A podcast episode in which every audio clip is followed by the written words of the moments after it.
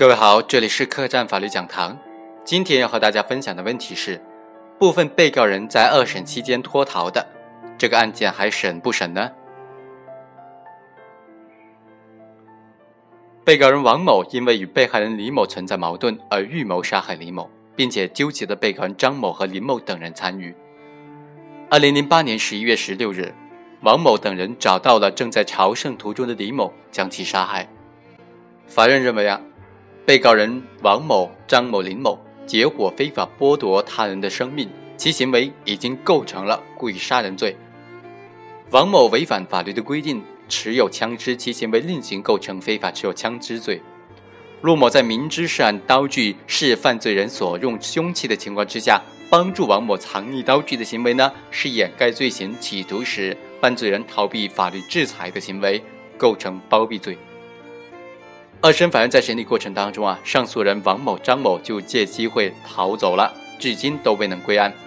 后来法院呢就认为，鉴于二审期间上诉人王某、张某脱逃，长时间未能归案，致使案件无法继续审理，因此裁定呢：第一，对上诉人王某、张某终止审理；第二，维持原判，对原审被告人林某、陆某的定罪量刑。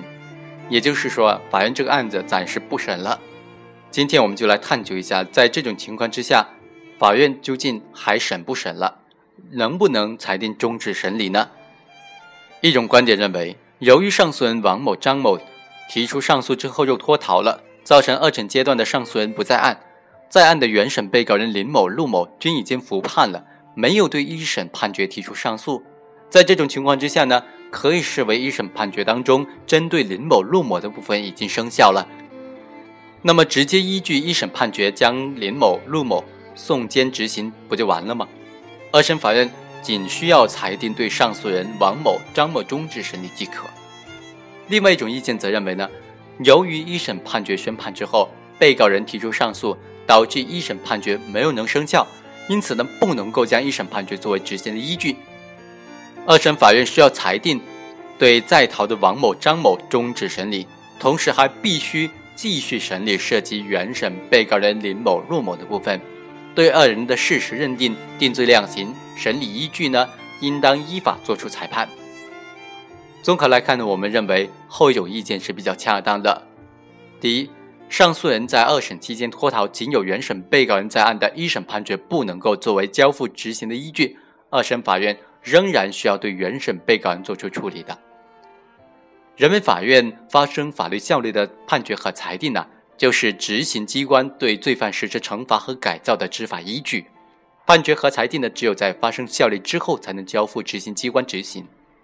本案二审裁定作出的时候，刑事诉讼法尚未进行修改。根据当时有效的1996年的刑事诉讼法第二百零八条，其中就规定了，已经过了法定期限没有上诉、抗诉的判决和裁定。属于发生法律效力的这个判决和裁定。根据该规定，一审判决送达之后，如果有被告人在法定期限内上诉，或者公诉机关在法定期限之内提起抗诉的话，则一审判决不发生法律效力。本案就属于判决不发生法律效力的情形了。被告人张某和王某已在法定期限内提起的上诉，一审判决呢就不能够作为交付执行的依据。前一种意见就认为啊，由于本案不服一审判决的两名上诉人已经脱逃了，表明二人不愿意通过二审法院对一审判决内容的是否正确进行审理。在案的两名原告人已经服判了，那么在这种情况之下，二审法院就没有必要对一审判决的内容进行审查处理了，直接裁定对脱逃人员终止审理即可。我们认为啊，首先根据一九九六年刑事诉讼法第一百八十六条。第二审人民法院应当就第一审判决认定的事实和适用法律进行全面审查，不受上诉或者抗诉范围的限制。共同犯罪的案件只有部分被告人上诉的，应当对全案进行审查，一并处理。根据该规定，我国的二审程序采取的是全面审查原则。在共同犯罪案件当中，有部分被告人提起上诉，部分被告人服判不上诉的情形之下呢？二审法院不仅要审理提出上诉的被告人所涉及的事实，在证据、法律适用和审理程序方面的问题，同时还要一并审理没有提出上诉的被告人所涉及的事实、法律适用和审理程序方面的问题。由于二审法院就原审判决没有提出上诉的被告人所做的判决结果也有进行审查并作出处理的这种义务啊，二审法院呢就不能够以部分被告人没有提出上诉为由，对其所涉原判当中的判决内容不做处理了。其次。一九九六年刑事诉讼法以及一九九八年的刑事诉讼法解释，虽然没有对上诉人脱逃情况下应当如何处理作出明确的规定，但是，一九九八年刑事诉讼法解释第二百四十八条关于二审期间上诉人死亡情况之下应当如何处理的规定，为上诉人脱逃情形的审理提供了最权威的参考。该条规定是，共同犯罪案件呢。如果提出上诉的被告人死亡，其他被告人没有提出上诉，第二审人民法院仍然应当对全案进行审查。死亡的被告人不构成犯罪的，应当宣告无罪；审查之后认定为构成犯罪的，应当宣布终止审理。对其他同案被告人仍然作出判决或者裁定。上诉人脱逃的情形和这种情形是相类似的，不同点在于，死亡上诉人呢已经永远无法参加刑事诉讼活动。而脱逃的上诉人还有可能被抓获归案，也有可能在归案之后，对在案原审被告人的犯罪事实认定和定罪量刑产生影响。在这种情况之下，二审法院需要综合考虑全案的情况，决定对在原审被告人是否做出实体的这个处理，还是需要等待追逃的这个上诉人归案之后一并处理呢？做出一个决定。根据以上分析啊。本案中的上诉人虽然已经悉数脱逃，但是呢，二审法院仍然必须对在案的原审被告人作出处理，否则将造成一审判决没有生效，二审法院又没有生效处理的尴尬局面了。第二，二审期间上诉人脱逃，原审被告人在案的，应当区分不同的情况，采取不同的方式处理。终止审理是指人民法院在审理刑事案件的过程当中，由于出现的某种导致案件在较长时间内无法继续进行审判的原因，而由人民法院决定暂时停止审判活动，待终止审判的原因消失之后再恢复审判活动一种法律制度。一九九六年的刑事诉讼法呢，对终止审理并没有明确的规定，但是，一九九八年司法解释当中啊，对于终止审理就做出了明确的规定。一九九八年的刑事诉讼法解释就规定，在审判过程当中，自诉人或者被告人患精神病或者其他严重疾病，以及案件起诉到人民法院之后，被告人脱逃，致使案件在较长时间内无法继续审理的，人民法院应当裁定终止审理。由于其他不能抗拒的原因使案件无法继续审理的，可以裁定终止审理。终止审理的原因消失之后，应当恢复审理。终止审理的期限不计有审理期限。此条文呢，明确规定了终止审理的条件，确定被告人在审理过程当中脱逃属于终止审理的充分条件之一。然而，对于不同类型的刑事案件，一九九八年刑事诉讼法解释关于终止审理具体方式的选择仍然规定的比较原则化。对于实践当中存在的各种情况，特别是类似于本案共同犯罪的二审案件呢？上诉人脱逃原审被告人在案的情况应当如何处理？有必要做进一步的研究。我们认为啊，类似情况之下，应当根据已有法律规定，坚持公平优先、效率兼顾的这个原则，区分不同的情况，分别做出不同的处理。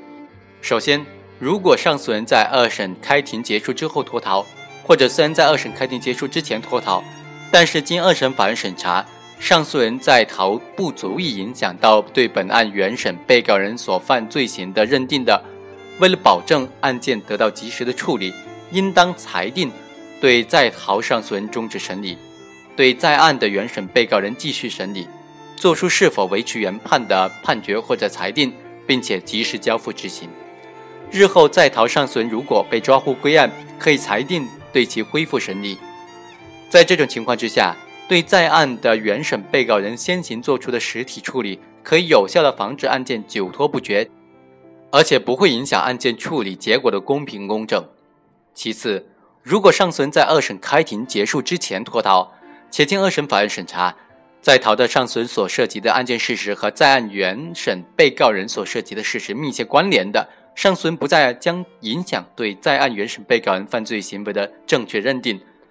处理这种情况应当特别的慎重。原则上，为了保证案件处理的公平公正，二审法院应当裁定对全案终止审理，待在逃的上诉人归案之后一并处理。同时，为了防止对在案原审被告人长期羁押，可将强制措施变更为取保候审或者监视居住。但如果在逃上诉人踪迹全无，未来一段时间之内根本就没有归案的希望。为了防止案件久拖不决和对在案原审被告人人身自由的长期限制，也可以根据已有的证据，对在案的原审被告人先行作出生效判决或者裁定，及时送交执行。在逃上诉人归案之后，如果有新的证据证实原裁判的判决或者裁定认定有误，可以通过审判监督程序予以纠正。当然，上诉人在逃期间，如果根据已有的证据，可能判处在案原审被告人死刑的，原则上应当是留有余地的，以避免造成不可挽回的后果。这种情况呢，可以按照同案犯没有到案的量刑原则和刑事政策进行处理。在本案当中，二审法院认为，在逃的上诉人王某、张某在侦查期间呢，对作案经过做出了有多次的稳定的供述，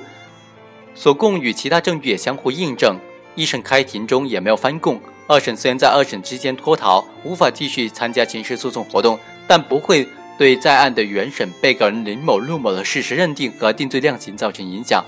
因此对原判当中涉及林某、陆某的部分可以继续审理。因此啊，依法作出维持原判对二人定罪量刑部分的裁定，并且及时将二人送交执行，这种处理方式是正确的。第三。二零一二年修正的刑事诉讼法生效之后，类似情况又该怎么处理呢？针对一九九六年刑事诉讼法当中没有终止审理制度的明文规定所造成的司法实践问题，二零一二年修订的刑事诉讼法专门规定了终止审理的制度。根据该规定呢，共同犯罪中部分被告人具有法定终止情形的情况之下，应当根据案件情况决定对全案终止审理，或者。仅对部分被告人终止审理，对其余被告人继续审理。我们认为啊，该条规定的处理方式，在所谓根据案件情况，主要是指部分被告人因身患严重疾病或者脱逃等的原因不能够参加刑事活动的这种情况之下，人民法院是否可以正确的认定其余在案的被告人所犯罪行的问题。如果在部分被告人不参加刑事诉讼活动的情况之下，仍然可以正确的认定其余在案的被告人所犯罪行，则可以仅对部分被告人终止审理，对其余的被告人继续审理。反之呢，原则上应当对全案终止审理。因此呢，二零一二年修订的刑事诉讼法生效之后啊，对于共同犯罪当中的部分被告人或者上诉人具备法定终止审理的情形的，可以直接引用相关的规定。根据上述的原则，分别做出不同的处理。